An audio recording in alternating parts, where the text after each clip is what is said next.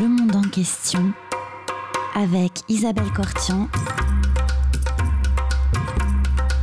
Comprendre le monde tel qu'il est et tel qu'il n'est pas. Bonjour à toutes et à tous et bienvenue sur Radio Cause Commune 93.1 dans le monde en question.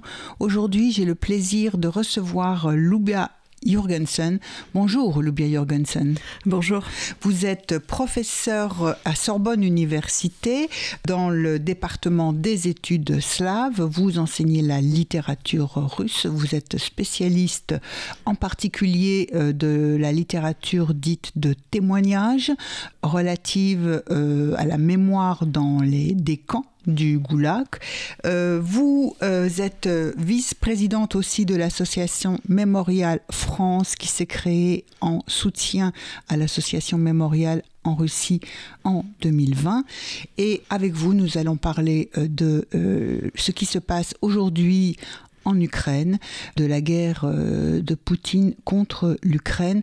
Je précise que vous avez publié aux éditions Verdier Le Semeur Dieu Sentier euh, de Barlam Chalamov, un auteur soviétique, écrivain soviétique que vous connaissez très bien et dont euh, la maison d'édition Verdier également va publier les récits, a republié les récits de la Colima et euh, vous serez réinvité très prochainement pour parler pour une émission consacrée précisément à Varlam Chalamov. Mais tout de suite avec vous aujourd'hui, on parle de ce qui se passe en Ukraine et on profite de votre connaissance de la Russie où vous êtes né? Vous êtes né à Moscou, euh, vous l'avez quitté en pleine période brejnevienne, mais est-ce que vous pouvez expliquer à nos auditeurs et à nos auditrices ce que on ressent euh, quand euh, on a des liens avec euh, ce monde russe, ex-soviétique, et ce qui se passe aujourd'hui oui, moi je n'ai jamais vécu en Russie. En réalité, j'ai vécu en, Union, soviétique. Et c'est un pays que, que j'ai rêvé de quitter depuis l'âge de, de, 4 ans, parce que j'étais euh, élevée dans une famille qui euh, avait une très très forte conscience de, de, la répression. Euh, bon, il faut dire que la, la, mémoire des répressions staliniennes était encore très vive à l'époque de mon enfance. Donc je suis née en 58, cinq ans après la mort de Staline. Alors elle était très vive, mais elle était en même temps enfouie et, et, refoulée. C'est-à-dire très vive, c'est-à-dire que dans les familles, on, se, on sait euh, ce qu'il y avait dont on ne pouvait pas parler. Un homme sur six était passé par le goulag, sans parler des, autres formes de répression, des déportations, des exécutions. Et donc, euh, cette mémoire-là pesait, mais elle était absolument silencieuse à l'époque, sauf dans les familles. Euh, parfois, on la transmettait, mais parfois non. Parfois, c'était, parfois les, descendants étaient complètement privés de, de toute forme d'expression de, cette mémoire. Ça ne, bon, ils en étaient euh, euh, héritiers sans pouvoir le, le formuler. Euh, donc, moi, j'ai vécu en Union soviétique à une époque moins violente que, évidemment, que celle stalinienne, mais les répressions continuaient sous Brejnev. Elles visaient non pas l'ensemble de la population, mais les dissidents et ceux, qui, ceux qui prenaient la parole pour euh, dénoncer cette, mhm. euh, ces violations euh, des droits de l'homme en Union soviétique. donc, en ce sens, aujourd'hui, on observe une situation à l'intérieur de la Russie qui ressemble très fortement à celle dont j'étais témoin à l'époque de mon enfance et de mon adolescence. Euh, donc je, suis partie en 75. Effectivement, euh, je n'ai pas vécu, euh, je n'étais plus en Union soviétique lorsque la perestroïka a commencé. J'avoue que j'ai été pendant longtemps très sceptique. je ne croyais pas à une possibilité de transformation de l'URSS, à une transformation d'en haut. Voilà, il me semblait que un pouvoir héritier, euh, de, euh, du, du, système ne pouvait euh, pas transformer le pays en, en profondeur, mais force était de constater que les réformes entreprises par Mikhail Gorbatchev avaient entraîné des, des conséquences qu'il n'avait probablement pas prévues. Oui. Voilà. Ni voulu. Ni voulu.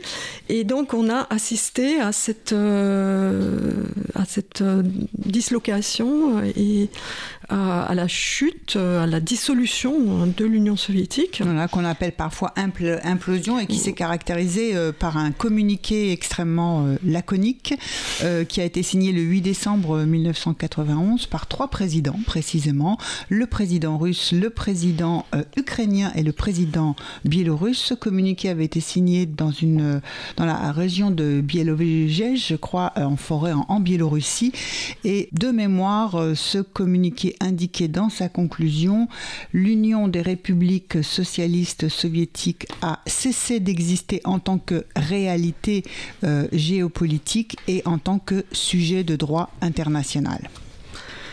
Et voilà que nous assistons à une tentative de reconstituer cette, euh, euh, cette réalité géopolitique, euh, de la reconstituer par la violence, par la guerre. Donc voilà, le pays qui a émergé à l'issue de, cet acte d'auto-dissolution. Oui. Euh, et d'ailleurs, il faudrait, enfin, c'est pas, c'est pas, c'est très symbolique que cela se soit passé dans la forêt de Bérovieja, euh, qui est un lieu qui a connu une succession de violences pendant la guerre civile euh, qui a suivi la révolution russe, pendant la Seconde Guerre mondiale, et donc qui, voilà, c'est une une nature hein, qui a été très violemment marquée par par les différents changements géopolitique. Et on a vu encore euh, tout récemment dans cette forêt euh, des foules de réfugiés se, presser à la frontière polonaise et être refoulés.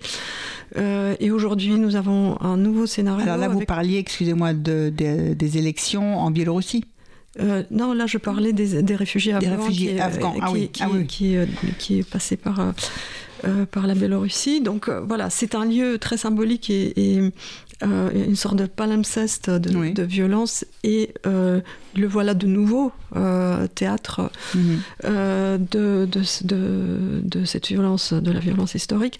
Donc pour en revenir au pays qui a émergé après l'autodissolution de, de l'Union soviétique, et eh bien, voilà, même si je pouvais être sceptique sur la façon dont, dont cette nouvelle entité naissait, donc euh, voilà, finalement euh, généré par, euh, engendré par l'Union soviétique moribonde. eh bien, et, la proclamation d'indépendance de la plupart des, des, républiques qui, qui l'a constituée au moment où ce communiqué donc est, voilà. pris. Oui. oui, et cette, alors cette, l'indépendance des des anciennes républiques, euh, effectivement, euh, nous a permis de, de voir une Europe euh, complètement repensée, enfin remodelée, mhm. avec des frontières nouvelles. donc il y a eu un moment d'enthousiasme, d'exaltation parce que les frontières s'ouvraient, parce qu'une Europe centrale apparaissait là où avant on parlait des pays de l'Est, euh, et que cette Europe centrale euh, émergeait dans toute la richesse de sa culture, qu'il était possible, euh, qu'il était devenu possible de s'y rendre, de nouer des collaborations. Donc voilà, pour, des, pour les chercheurs, c'était un moment très très très important. Et en ce qui concerne la Russie qui émergeait, avec, euh, alors son, sa naissance a été évidemment euh, immédiatement euh, marquée par des, des moments antidémocratiques comme voilà les élections truquées ou bien très vite en fait la, première guerre de, de Tchétchénie. Et pourtant, il naissait dans... Donc on pouvait être sceptique sur l'avenir de ce pays dès le début. En fait, dès le début, le verre était dans le fruit. Hein, dès le mhm. moment où euh, lorsque lorsqu'on démolissait la statue de, de Dzerzhinsky sur la place de la Lubyanka, euh, eh bien, euh, c'est la Lubyanka, donc c'est le c'est la place où se trouvait le bâtiment du de la Tchéka, du NKVD, du, KGB, aujourd'hui, du, FSB. mais la Lubyanka préparait déjà sa, sa, revanche puisque Poutine est un ancien du KGB qui n'a pas tardé à arriver au pouvoir. Et cependant, que euh, tous ces éléments étaient déjà présents, euh, naissait une, une certaine société civile qui était totalement inexistante du temps de l'Union soviétique. Et ça, c'était un élément qui semblait à l'époque, donc dans les années 90, pouvoir contrebalancer cette inertie du pouvoir euh, totalitaire ou, autoritaire. Elle naissait, en fait, sa, sa naissance date de, de la fin des années 80, euh, avec, euh, elle a coïncidé, et ce n'est pas du tout un hasard, avec euh, la création de, l'association mémoriale justement, euh, qui est une, euh, qui était, et là c'est horrible à dire, une association qui se donnait pour tâche de reconstruire la mémoire des violences staliniennes, en premier, en premier lieu les, les, violences de la Grande Terreur, mais aussi tout le reste hein, de voilà, de reconstruire la mémoire et l'histoire de l'époque soviétique qui avait été totalement occultée mhm. euh, jusque-là, et de la reconstruire euh, grâce au travail de, des historiens qui, euh, dorénavant, avaient, avaient, accès aux archives, des archives que l'on a découvertes étonnamment riches. et conservées. Et conservées en, en partie, bon, pas, pas, pas tout euh, pas tout euh, dans, euh, sur les lieux des répressions, mais une grande partie des archives centrales. Parce qu'il y a une sorte de, d'obsession de l'archive. il y avait une sorte d'obsession de l'archive en Union soviétique. Et donc, voilà, grâce au travail des historiens, grâce au travail aussi des acteurs de la mémoire qui se sont euh, pencher sur les, façons de commémorer, de conserver, d'archiver, de, de, faire connaître cette histoire, mais aussi et en grande partie grâce euh, aux citoyens euh, sensibilisés à cette question et qui avaient été touchés par les répressions dans leur famille ou pas, mais en tout cas qui apportaient leur collaboration et qui notamment apporter euh, des, euh, des objets ou des manuscrits, euh, des journaux intimes laissés par des, par des survivants de leur famille qui trouvaient dans les greniers. Dans les greniers, dans les tiroirs, effectivement, c'est l'époque où on a beaucoup trouver des choses dans, les tiroirs. Et si vous parliez de, de cette mobilisation, de la sensibilisation de la société civile à, à, reconstruire une mémoire euh, qui se fonde plutôt sur une recherche de la vérité par rapport à ce qui fut une période où on avait conscience du mensonge. Et euh, le mot de glasnost, euh, qui avait été euh, effectivement un des mots d'ordre de, des réformes lancées par Gorbatchev, Perestroïka et glasnost, qui avait surgi un peu au moment où effectivement rappelons aussi, hein, Tchernobyl, plus possible de cacher cet accident nucléaire. Et donc, bah oui, la politique de glasnost prend une ampleur et la société civile aussi, se reconstituant, prend au sérieux ce mot dans tous les sens la fin des années 90, 80 euh, pardon, a vu la publication d'un très grand nombre de documents qui avaient été euh, euh, gardés secrets auparavant. Et c'est les, les, citoyens soviétiques puis russes découvraient en fait des, des pans cachés de leur propre histoire.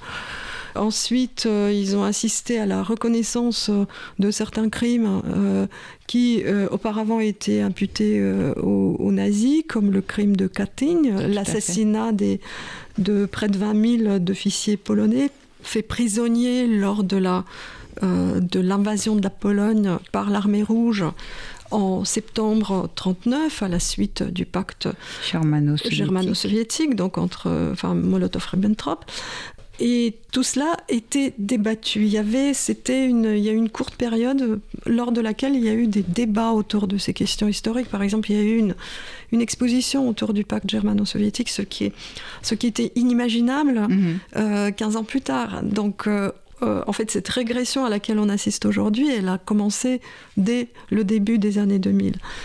Et donc, les, les citoyens découvraient cela ou plutôt il découvrait, enfin, il découvrait aussi l'ampleur euh, des répressions du goulag, enfin des répressions staliniennes.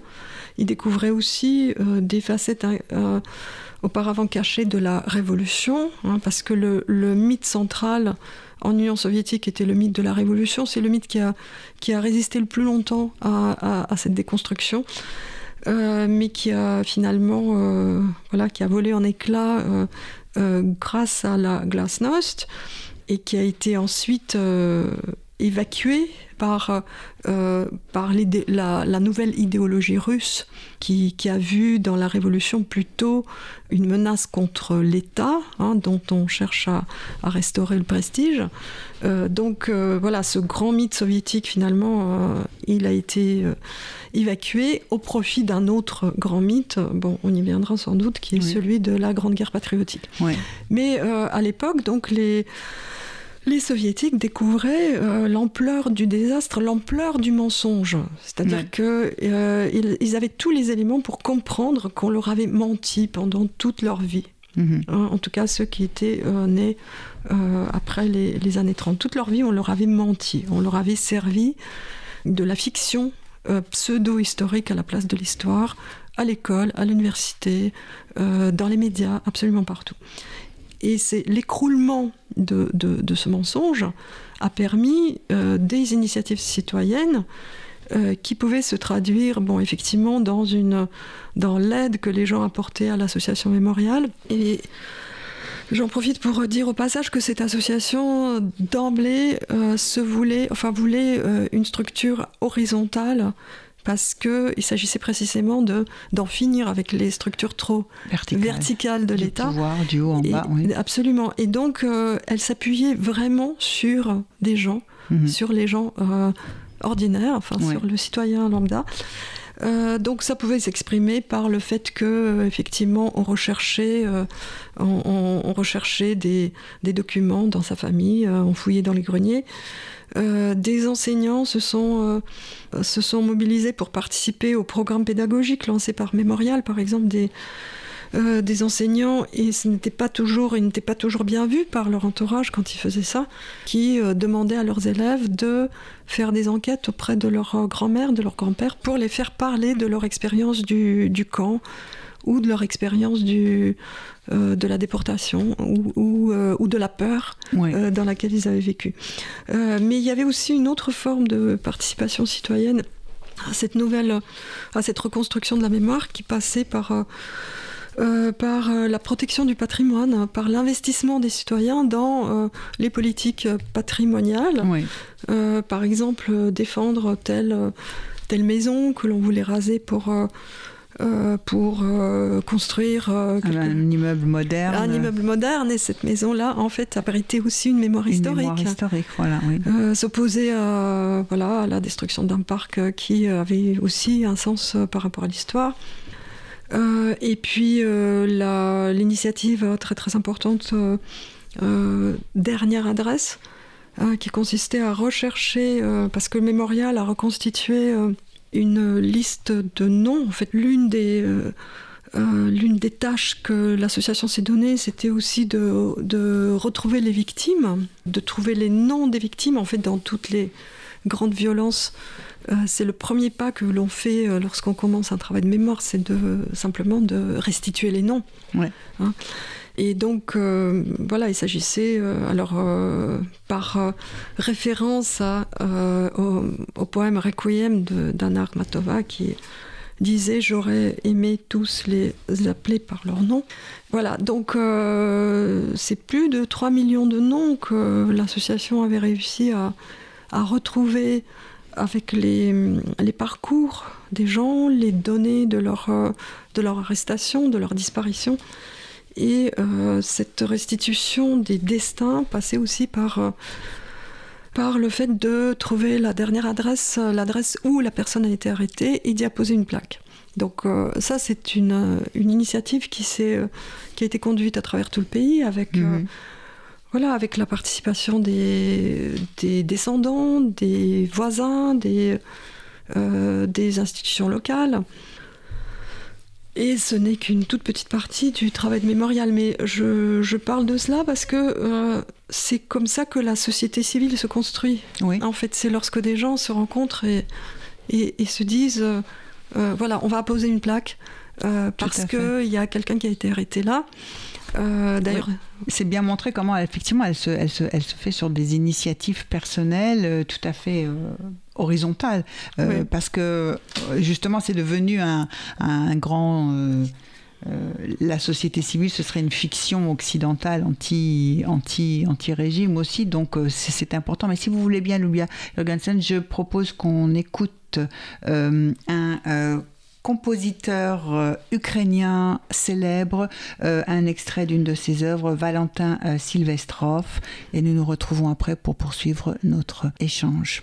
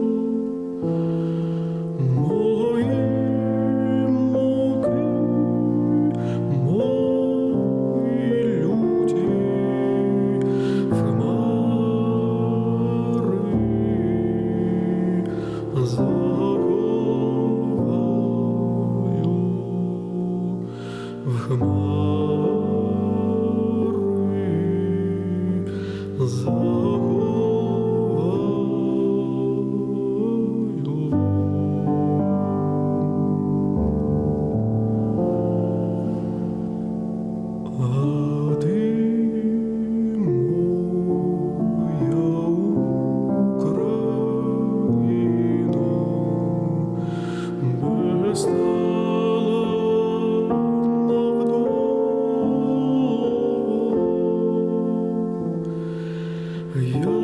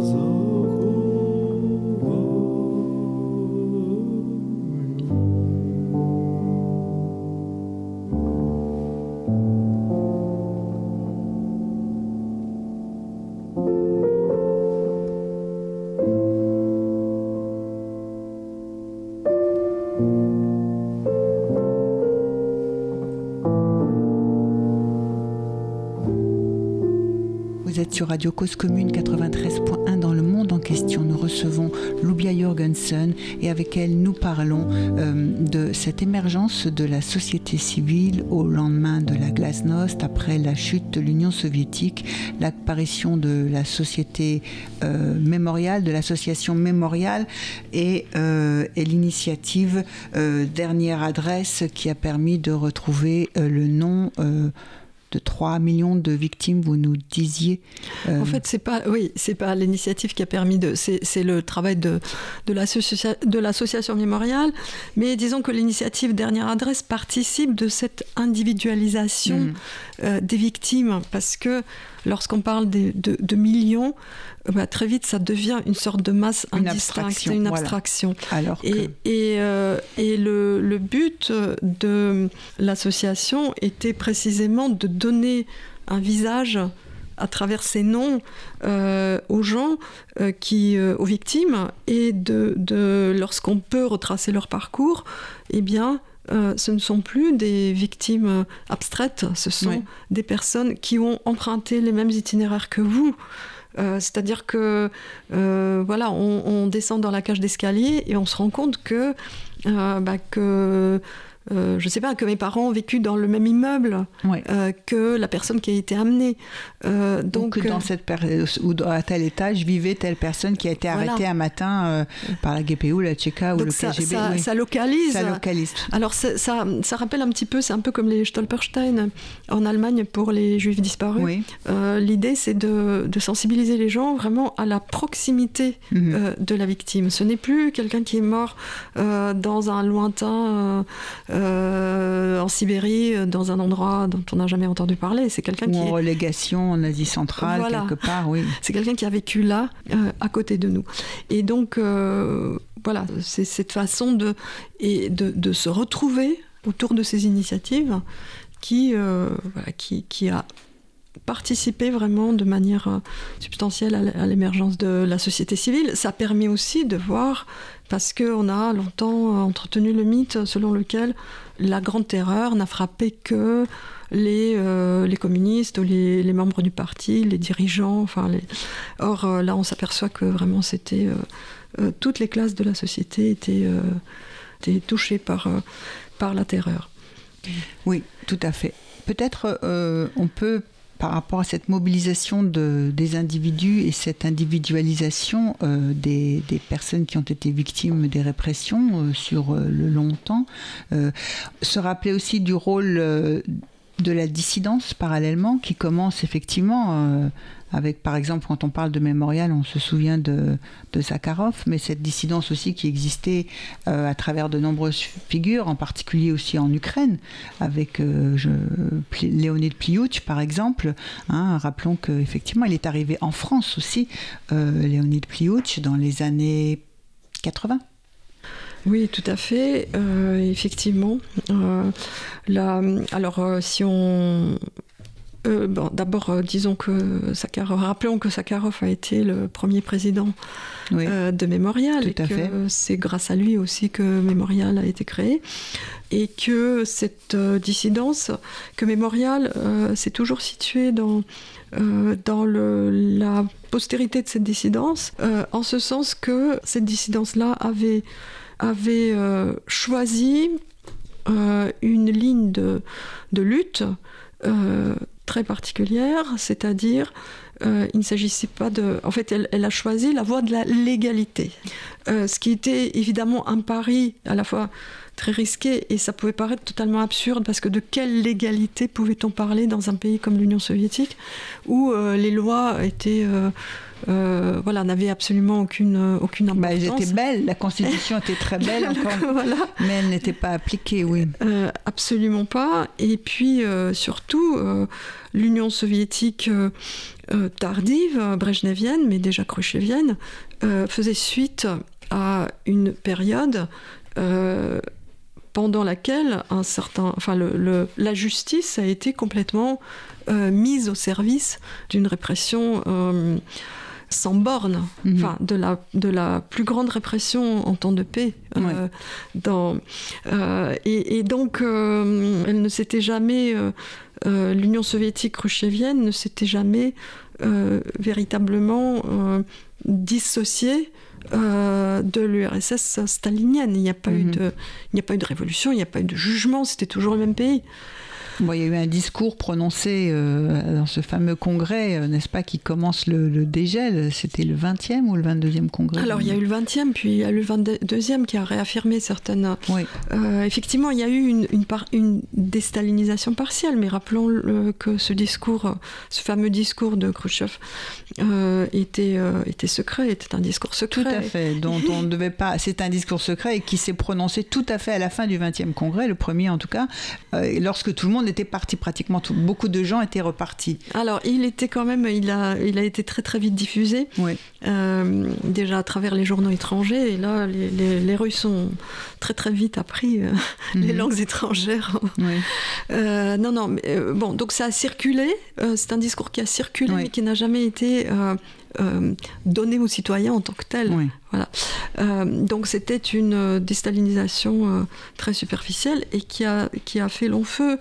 C'est-à-dire que après, après 64, disons, enfin dans la deuxième moitié des années 60, on avait déjà un petit peu, enfin on avait enterré déjà euh, ce, cette, euh, cette idée de, de rupture par rapport à l'URSS stalinienne.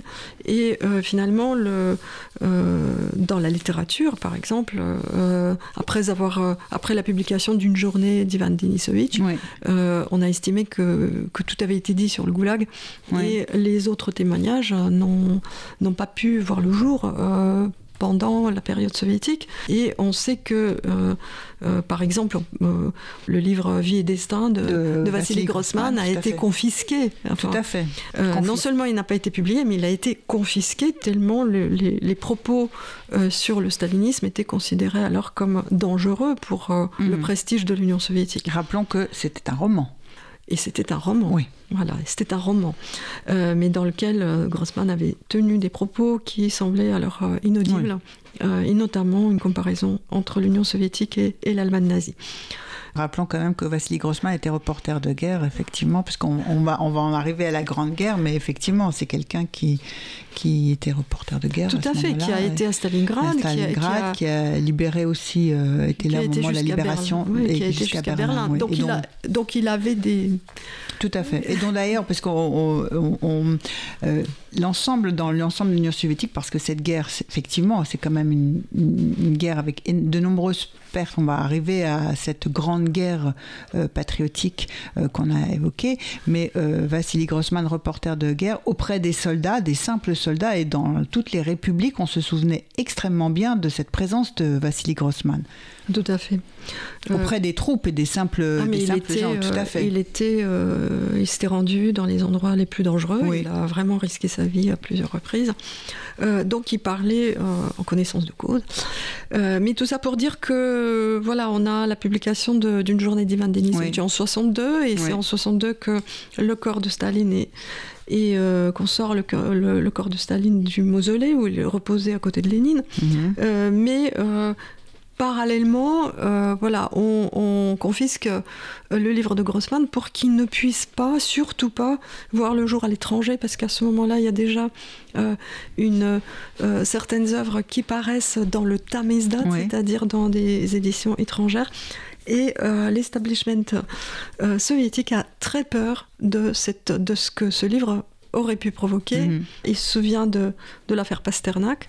Et le livre de Grossman est, jugé euh, infiniment plus dangereux encore que, euh, que celui de, euh, de Pasternak. Et Souslov, donc le, le responsable à la culture du parti, le compare à, une bombe atomique. Donc mhm. on est déjà dans ce discours sur...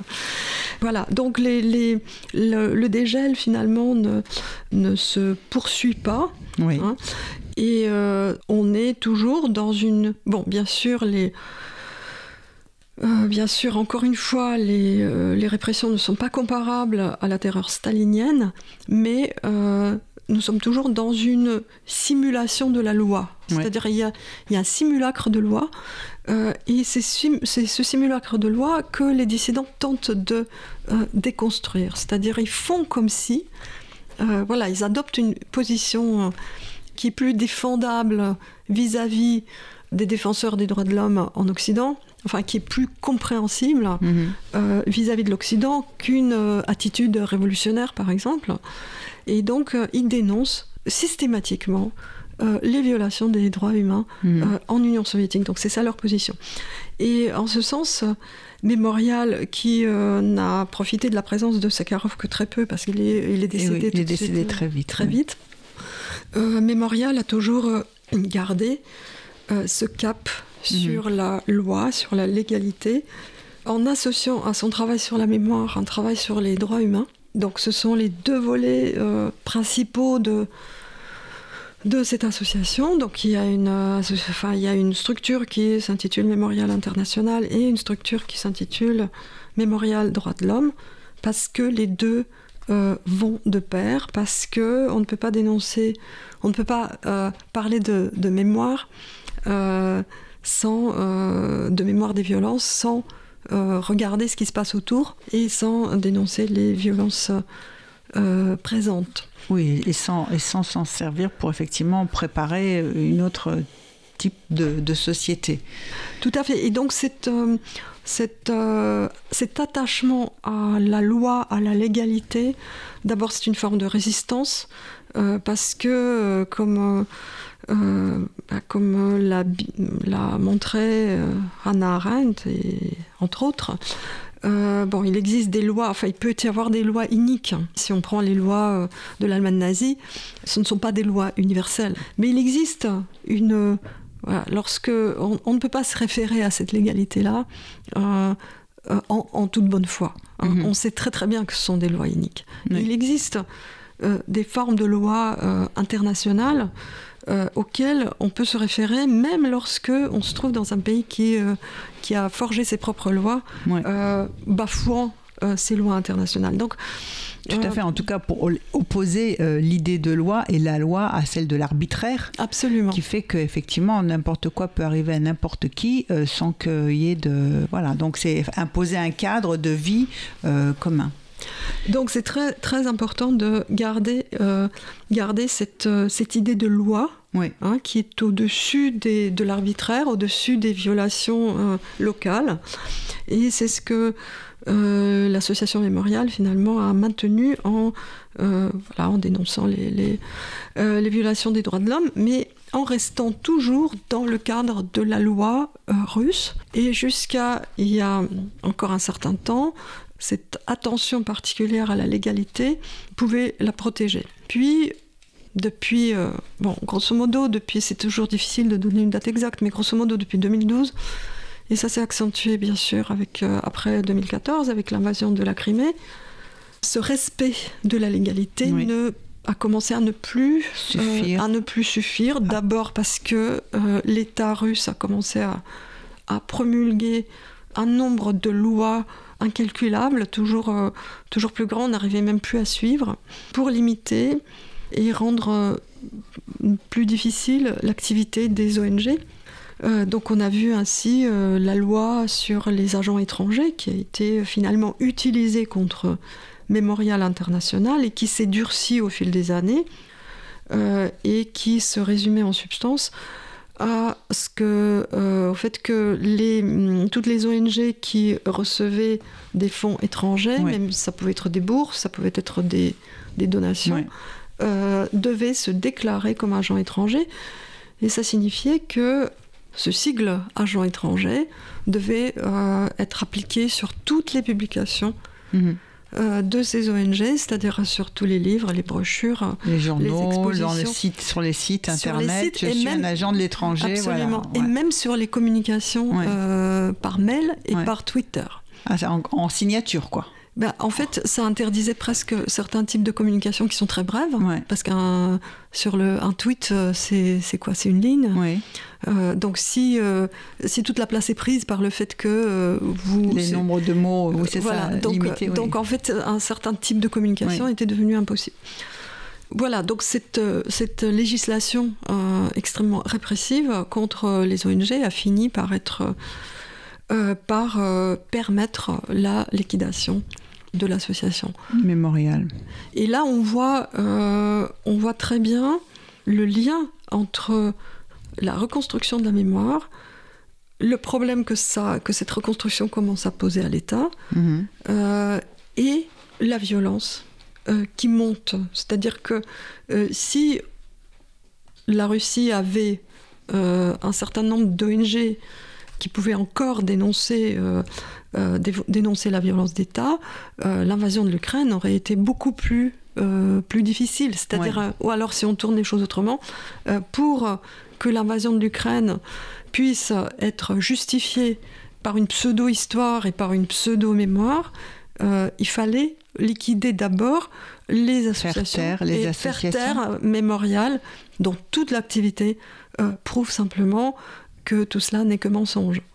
Alors c'est un peu la, tension euh, euh, entre d'une part euh, la, vérité et puis de l'autre côté hein, le mensonge. Et finalement il y a un moment donné on a espéré que progressivement on allait pouvoir et à partir de plusieurs voix hein, aussi, parce que ça se construit, ça se co-construit aussi, euh, le discours pour apprendre ce qui est passé dans l'histoire et la vérité, et en même temps, conjointement, la, lutte pour le respect des, droits humains. Euh, et on s'est retrouvé. À, quel moment euh, on arrive à, ce que cet espace de liberté au pluriel qui surgit va être progressivement se rétrécir, euh, objet d'une euh, répression latente de plus en plus manifeste, pour que le, mensonge aussi, enfin, c'est finalement c'est euh, c'est le mensonge qui reprend que on a connu avant la fin de l'Union soviétique, qui reprend comment vous voyez cette, euh, ce paradoxe ou cette lutte entre l'un et l'autre? Oui, ce que, ce que nous voyons, en fait, ce, qui se passe, c'est la preuve du fait que le mensonge est le petit frère de la violence. voilà, et le mensonge sert toujours à justifier la violence. Il n'y a pas d'autre raison de euh, maintenir les, les gens dans, mhm. dans une fiction que la violence c'est déjà une violence en soi, parce que ça les coupe du monde. Euh, si on vit dans une fiction, bah, on ne partage pas le monde avec les gens qui ont accès à, euh, à la vérité historique. Bon, la vérité historique, elle est toujours à, construire. Euh, il n'y a que justement les États totalitaires qui prétendent détenir une vérité absolue, intangible, intangible ad aeternam. mais précisément, à la fin des années 80, et dans les années 90, euh, a émergé une, génération euh, euh, d'historiens, de chercheurs qui précisément étaient d'accord pour dire que qui cherchaient la vérité et que cette vérité n'était pas donnée d'emblée, mais qu'elle était à construire. Mhm.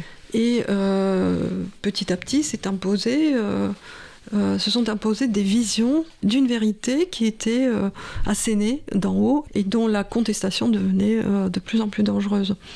Euh, donc c'est ce processus-là. Alors effectivement, on peut, euh, on peut se demander comment il est possible, par exemple, euh, de croire la propagande actuelle qui semble dire, qui atteint le dernier degré de l'absurde les Ukrainiens sont présentés comme se bombardant eux-mêmes, finalement. Hein, et Vous faites allusion, par exemple, au bombardement euh, de, du théâtre par de exemple. par exemple. Par exemple. Mais et aussi euh, l'interdiction de prononcer le mot de guerre en Russie pour qualifier les événements euh, qui sont réduits à une opération militaire spéciale.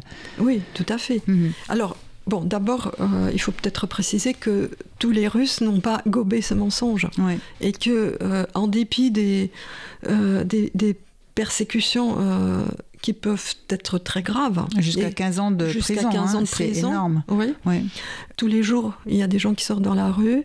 Nous avons vu cet acte absolument extraordinaire euh, qui s'est euh, euh, qui s'est déroulé devant les téléspectateurs, devant des millions de téléspectateurs. Cette jeune femme qui a brandi sa pancarte. Sa pancarte. Bon, je trouve, enfin, c'est extraordinaire.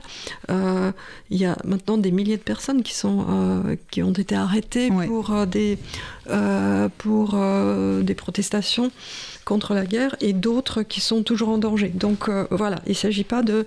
Euh, et nous n'avons peut-être euh, pas suffisamment d'informations encore sur les formes que peut prendre cette résistance, parce que bon, tout le monde n'a pas le courage d'aller dans la rue, et on comprend, les gens ont des enfants, ils ont des parents, ils ont... des situations. voilà, ce n'est pas facile de se, de, de, de, se dire je vais aller en prison. Euh, mais il y a, y a d'autres formes de résistance. Il y a des, des, chercheurs qui ont signé euh, des pétitions et qui, euh, qui risquent leur poste, dont certains ont déjà été, mhm. été renvoyés, des universités, des étudiants qui ont, qui ont été exclus, et ainsi de suite. Donc cette cette résistance qui peut prendre des formes différentes et pas forcément visibles tout de suite pour nous, elle existe. Euh, mais il y a un certain nombre de personnes qui s'accommodent finalement de ce qu'on leur dit. Et euh, curieusement, c'est surtout... Euh, enfin là encore, on ne dispose pas de suffisamment d'éléments pour faire une, une, analyse sociologique de, de, ces, de ces comportements. Mais apparemment, enfin, d'après ce qu'on voit, il y a plus de jeunes parmi ceux qui, qui manifestent. et ce sont des gens nés après. Après, voilà. Qui n'ont pas cette, cette chape de plomb. Hein, de... On a même vu des, des, parents avec leurs jeunes enfants, eux-mêmes arrêtés aussi d'ailleurs. Euh, il y a même des, des lycéens, enfin il y a des mm. gens très jeunes qui, euh, qui ne veulent pas renoncer à leur liberté. Euh, mais ce qui est étonnant, donc ça divise aussi les familles. Hein. On assiste comme, comme dans toutes ces, dans toutes, les grandes périodes, absolument. toutes ces périodes, à, à, une division des familles entre amis. Mais ce qui est étonnant, euh, c'est certains représentants des générations plus anciennes qui ont connu l'Union soviétique, qui savent qu'on leur a menti, et qui pourtant préfèrent euh, s'accommoder. Bon, moi je dis pas croire parce qu'on ne sait pas ce que les gens croient c'est très très difficile de... Oui, et de toute façon, c'est très difficile parce que tant qu'on n'a pas vécu effectivement euh, ce qu'ils ont vécu, c'est très difficile de dire ce qu'ils croient, ce qu'ils disent ne pas croire ou pas. Enfin, il y a une espèce de méfiance aussi qui existe. Hein. Mais peut-être qu'eux-mêmes ne savent pas ce qu'ils croient ou ce qu'ils ne croient pas. Toujours est-il qu'ils s'accommodent de ce qu'on leur dit. Et alors qu'ils savent, euh, voilà, qu'ils savent que l'État, euh, l'État n'est pas infaillible, qu'on leur a menti. Et je pense aussi qu'il y a une sorte de précisément euh, les décennies de mensonges en Union soviétique ont, formé la population à une sorte de comment dire euh, de suspicion euh, par rapport à la vérité. C'est-à-dire que on détruit le sens de la vérité.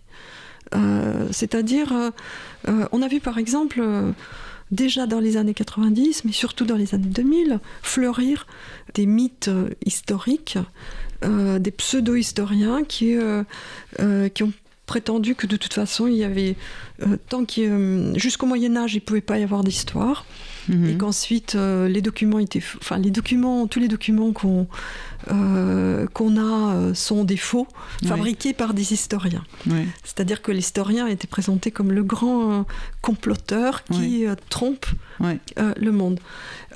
C'est-à-dire que à partir du moment où on ne croit plus le pouvoir et le discours du pouvoir, on, se, on, empêche de croire, enfin, on se développe un doute aussi sur le discours de, de, l'historien. Donc, tout, est, voilà. Donc tout est possible finalement. Et peut-être que l'histoire a eu lieu, mais peut-être qu'elle n'a pas eu lieu.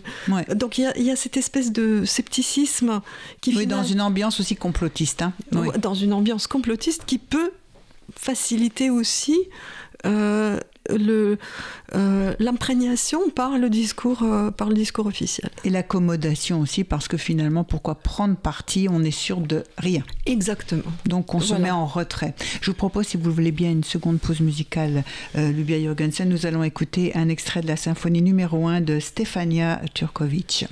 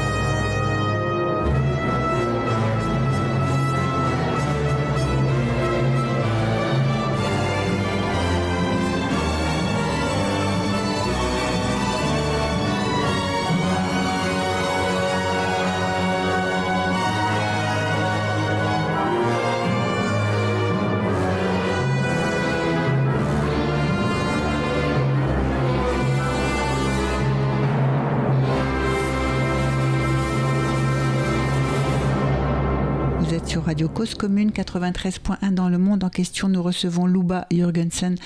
Luba, on nous avait expliqué comment euh, on pouvait essayer de comprendre euh, cette façon de s'accommoder euh, de la vérité. Comment vous voyez l'évolution des choses? Alors là, est-ce que est-ce qu'on est revenu Est-ce qu'on a raison de dire qu'on on revient Enfin, ça me paraît euh, à une période. Euh, certains ont dit, oh ben, on s'est réveillé le 24 janvier, on s'est réveillé en, Union soviétique. Est-ce que euh, c'est la question de l'Union soviétique? Est-ce que c'est la question d'une vision impériale et néo-impériale, c'est-à-dire que au-delà de la de l'aspect révolution bolchevique de 17 et son héritage qui se pose eh bien, euh, oui, les, les euh, en tout cas, les personnes d'un certain âge qui ont vécu en Union soviétique, euh, moi, je, enfin, les, les amis que j'ai, par exemple, ont effectivement l'impression d'une terrible régression. bon, ils ont peur que ça dégringole encore plus, enfin, qu'ils se réveillent, ils ont peur de se réveiller en Corée du Nord, mm. mais ils ont, ils ont ce sentiment que tous les acquis ont été détruits en quelques jours. Et ça passe par, évidemment, par le, par l'interdiction des réseaux sociaux. Euh, maintenant, on a retrouvé par exemple euh, le réflexe soviétique d'avoir peur de parler au téléphone. La peur est revenue. Voilà, ça c'est. C'est le retour de. C'est le retour de la peur et, c'est la peur qui règle les, euh, un certain nombre de, de, comportements. Le pays s'est refermé. donc là actuellement, euh, alors que les, euh, une, certaine classe euh, de, gens étaient quand même maintenant habitués à pouvoir voyager. c'est, ça semble, ça semble fini pour l'instant, en tout cas, que tous les liens, alors ça c'est terrible par exemple pour les, pour les artistes, pour les universitaires, tous les liens sont rompus. Mhm. il est maintenant impossible de de poursuivre les collaborations. Euh, donc effectivement, il y a une sorte de, euh, de retour en arrière, 30 euh, ans en arrière. Et 30 ans en arrière.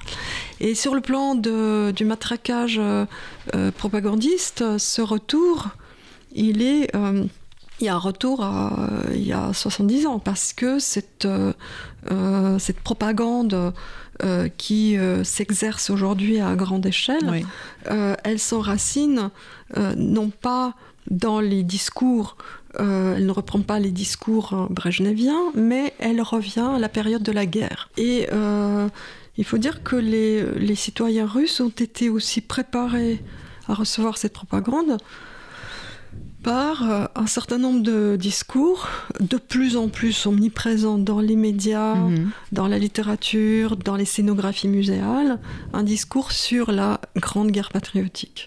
Alors rappelons encore une fois que la Grande Guerre patriotique, ce n'est pas la même chose que la Deuxième Guerre mondiale, puisqu'elle débute le 22 juin 1941 avec l'invasion, avec la, euh, l'opération Barbarossa et donc l'invasion de l'Union soviétique par l'Allemagne nazie et euh, elle laisse euh, hors cadre, justement. Euh, le pacte germano-soviétique en 1939. tout ce dont on n'a pas envie de parler. Voilà, voilà.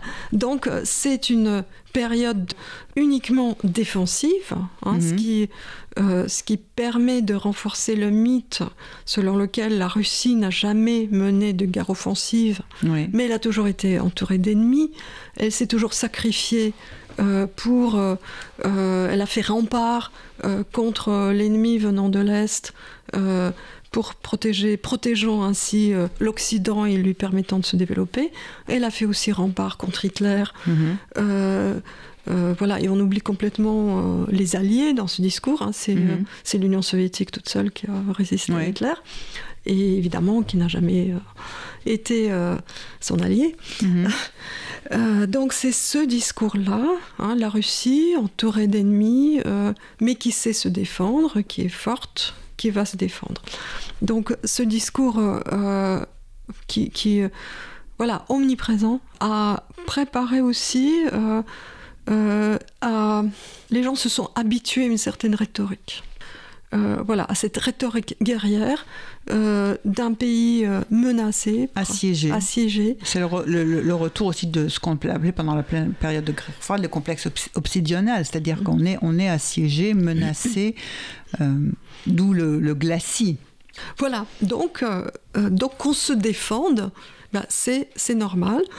Et a été convoquée cette rhétorique de la dénazification, hein, qui nous ramène effectivement à la période de, de l'après-guerre euh, et qui présente déjà, parce que la dénazification euh, a été menée euh, par les Alliés sur un pays qui a été vaincu. Donc ça place en quelque sorte la Russie déjà en position de vainqueur. Voilà. On oublie complètement que pendant le procès de Nuremberg, justement, on a passé sous silence les crimes, les crimes de guerre soviétiques. Oui. Euh, voilà, donc on se situe dans cette, euh, dans cette rhétorique. Euh, et là,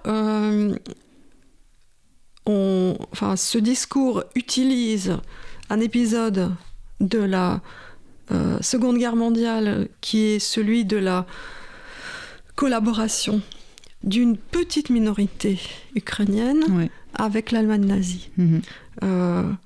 voilà, je, je répète, c'est une petite minorité. Et sur une période extrêmement... Euh, extrêmement complexe, complexe, extrêmement complexe, et, limité aussi dans le temps, hein, puisque tout à fait, ils se sont fait euh, en fait complètement aussi euh, avoir par les Allemands nazis avec qui ils, voulaient collaborer en pensant se défendre contre l'envahisseur, enfin contre l'Union soviétique. Alors il faut aussi contextualiser cet, cet, épisode de collaboration qui fait quand même suite à la grande famine ukrainienne, qui a fait percevoir euh, le, centre, l'Union soviétique, euh, enfin le, pouvoir soviétique, euh, comme, comme ennemi.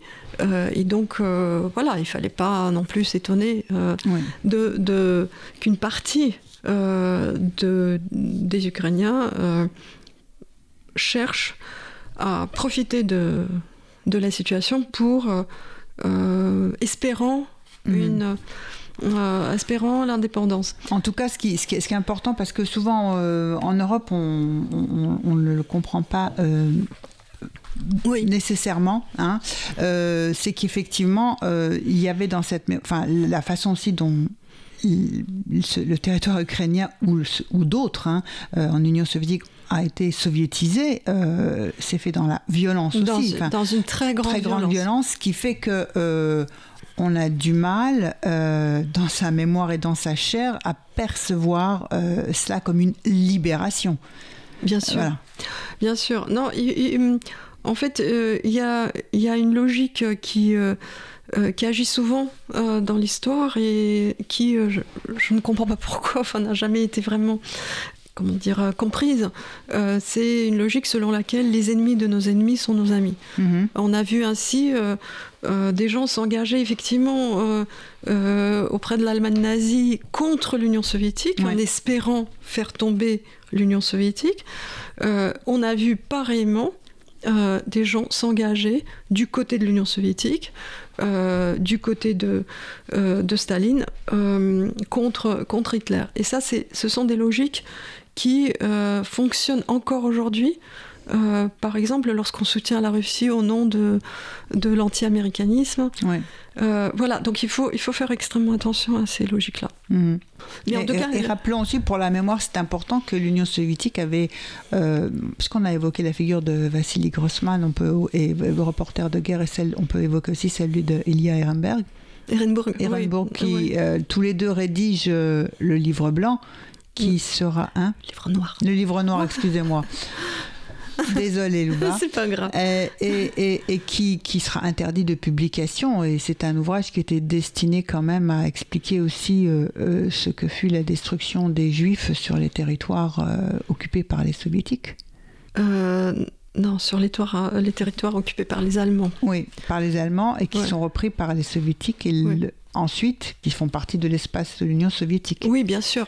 En fait, euh, donc le livre noir, euh, le livre noir est un livre, euh, était un projet d'abord lancé par le comité antifasciste juif euh, pour documenter les, les, euh, euh, la destruction des juifs sur les territoires de, de l'Union soviétique occupés par les Allemands, ainsi qu'en Pologne. Et finalement, il ne verra jamais le jour, puisque, enfin, il ne verra pas le jour en Union soviétique, puisque à partir du moment où l'issue de la guerre euh, tourne, en faveur, de, Après le siège, oui, effectivement. Voilà, après, après Stalingrad, en faveur de, de l'Union soviétique, euh, eh bien, euh, la destruction euh, des Juifs devient quelque chose de, dont on a plus envie de parler. Et euh, effectivement, dans le cadre de la campagne euh, antisémite de l'après-guerre, ce livre devient tout à fait indésirable, tout comme le comité antifasciste juif mhm, d'ailleurs, mhm. qui sera démantelé. Euh, et Grossman est parmi les rares qui, Grossman et Ehrenburg d'ailleurs, qui échapperont à l'arrestation, voire à l'exécution, en frappant les membres de, de, de ce comité. Alors, cette, rhétorique de la guerre, euh, elle a été euh, bien analysée dans beaucoup d'articles qui sont parus euh, ces derniers temps, mais peut-être qu'on peut rappeler qu'elle vise aussi pourquoi, pourquoi cette fixation sur la, sur la grande guerre patriotique. Alors, premièrement, parce qu'à la faveur de la guerre, l'Union soviétique a réussi à se réinstaller pratiquement dans, ces, dans les frontières de l'Empire russe. Et euh, c'est à peu près, c'est le seul pays qui, après la guerre, a gardé euh, à quelque chose près ses frontières de 39. Mhm. Donc ça, c'est une, une, première raison, c'est-à-dire que euh, cette référence à la guerre prépare en fait à l'idée que la Russie doit reprendre son ancienne grandeur. Et ensuite, l'obsession de la Grande Guerre patriotique renvoie aussi à une nostalgie de l'Empire, puisque euh, c'est une période, alors euh, euh, la période de la guerre est une, période, bien sûr, comme toujours dans, le, malheur, il y a une sorte de fusion entre le tyran et, le peuple, mais c'est aussi une période où toutes les républiques soviétiques œuvrent ensemble à la victoire.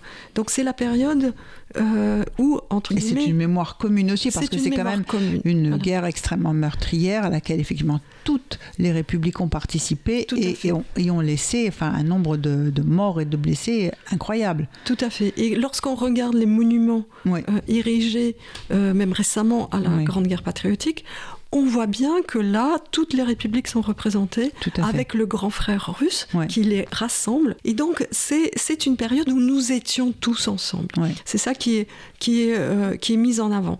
Euh, donc, cette, euh, cette obsession de la, de la Grande Guerre patriotique correspond à une nostalgie de l'Empire. En fait, le scénario, auquel, le scénario sanglant auquel nous assistons aujourd'hui, est un scénario de, de refus de sortie d'empire, en fait. De, euh, voilà. De, et donc, euh, les territoires euh, qui faisaient partie de l'Empire russe, puis qui ont fait partie, à quelque chose près, de l'Union soviétique, ce sont ces territoires-là sur lesquels se porte le rêve ou le cauchemar, hein, on pourrait dire, géopolitique russe d'aujourd'hui. De Poutine en particulier. On ne sait pas, oui, comme on ne sait pas exactement jusqu'où il est soutenu par ses proches ou pas Ou est-ce que c'est une... Vous avez parlé de la réinstallation de la peur. Oui, Dans... ça on le, on le voit, très, bien. Euh, effectivement... Euh, je crois que les, les, prochains jours ou les prochaines semaines nous montreront jusqu'où il est soutenu. Il est difficile de, de le dire maintenant. Euh, nous le verrons. malheureusement, nous sommes à, un moment où, on ne peut rien prédire. Ouais, ouais. Bien, je vous remercie, Luba Jorgensen, de votre participation à notre émission et de votre éclairage sur effectivement la société russe, son histoire, euh, l'insistance sur ce que c'est que euh, le mythe de la révolution, mais aussi celui de la grande guerre patriotique. Mythe parce que exploité, instrumentalisé, mais aussi c'est un événement effectivement euh, qui a énormément marqué l'ensemble des, consciences euh, qui ont vécu euh, dans cet espace soviétique, russe, soviétique, post-soviétique. Je propose que nous nous quittions en musique en écoutant Sonnent les cloches de Mikola Levintovitch. Et je vous dis au revoir. Merci en régie à Stéphane. Merci Luba Jorgensen. Merci. À très bientôt pour une prochaine émission sur Varlam Shalamov. Merci.